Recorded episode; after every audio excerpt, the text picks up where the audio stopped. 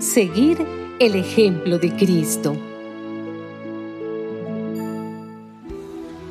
Los que somos fuertes en la fe debemos aceptar como nuestras las debilidades de los que son menos fuertes y no buscar lo que a nosotros mismos nos agrada. Todos nosotros debemos agradar a nuestro prójimo y hacer las cosas para su bien y para la edificación mutua, porque tampoco Cristo buscó agradarse a sí mismo. Al contrario, en él se cumplió lo que dice la Escritura las ofensas de los que te insultaban cayeron sobre mí.